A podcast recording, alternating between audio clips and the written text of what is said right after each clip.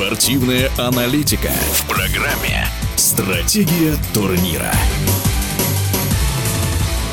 Российские клубы продолжают подготовку к предстоящему сезону единой баскетбольной лиги ВТБ. Турнир, напомню, стартует в конце сентября. Большинство команд решает вопросы по укреплению состава на трансферном рынке, параллельно с этим участвуя в выставочных матчах. Не так давно в Санкт-Петербурге завершился Кубок Кондрашина и Белова, победу в котором одержал питерский «Зенит», в финале разгромивший московский ЦСКА. Питерцев на сегодняшний день называют главным конкурентом ЦСКА в предстоящем сезоне. Наш сегодняшний эксперт, заслуженный тренер России, чемпион мира Станислав Ерем Еремин поделился своим мнением относительно конкурентной борьбы в стартующем розыгрыше единой лиги ВТБ. Думаю, что ЦСКА и в новом сезоне остается главным фаворитом на победу.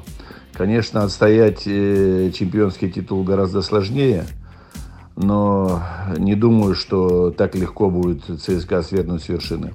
Хотя в этом году очень серьезные намерения с хорошей финансовой базой имеет «Зенит». Э, думаю, что э, это единственная команда, которая реально может э, оказать конкуренцию в борьбе за золото ЦСКА. Что касается Уникса, то, что команда участвует в Евролиге и серьезно готовится к этому сезону и проводит достаточно серьезную селекцию, позволяет думать, что они могут вмешаться в спор но думаю, что шансы все-таки на золото поменьше, чем у «Зенита» и ЦСКА. Локомотив э, остается такой темной лошадкой э, в первой четверке. Они могут побороться за какие-то медали, но думаю, что золото, конечно, им взять тяжело. Продолжая разговор о конкуренции с нашим экспертом, мы попросили Станислава Еремина поделиться мнением относительно плотной борьбы в середине турнирной таблицы в этом сезоне. Говорить о серьезной конкуренции в Лиге ВТБ в новом сезоне, мне кажется, было бы не совсем правильно, потому что команды жестко распределены на две группы.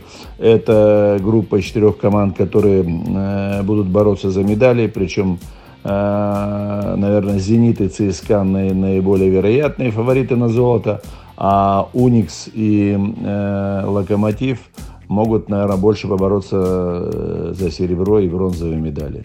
Остальные команды, конечно, они могут в каком-то одном матче показать неожиданный результат и выиграть фаворитов, но будут бороться только за пятые места, не выше.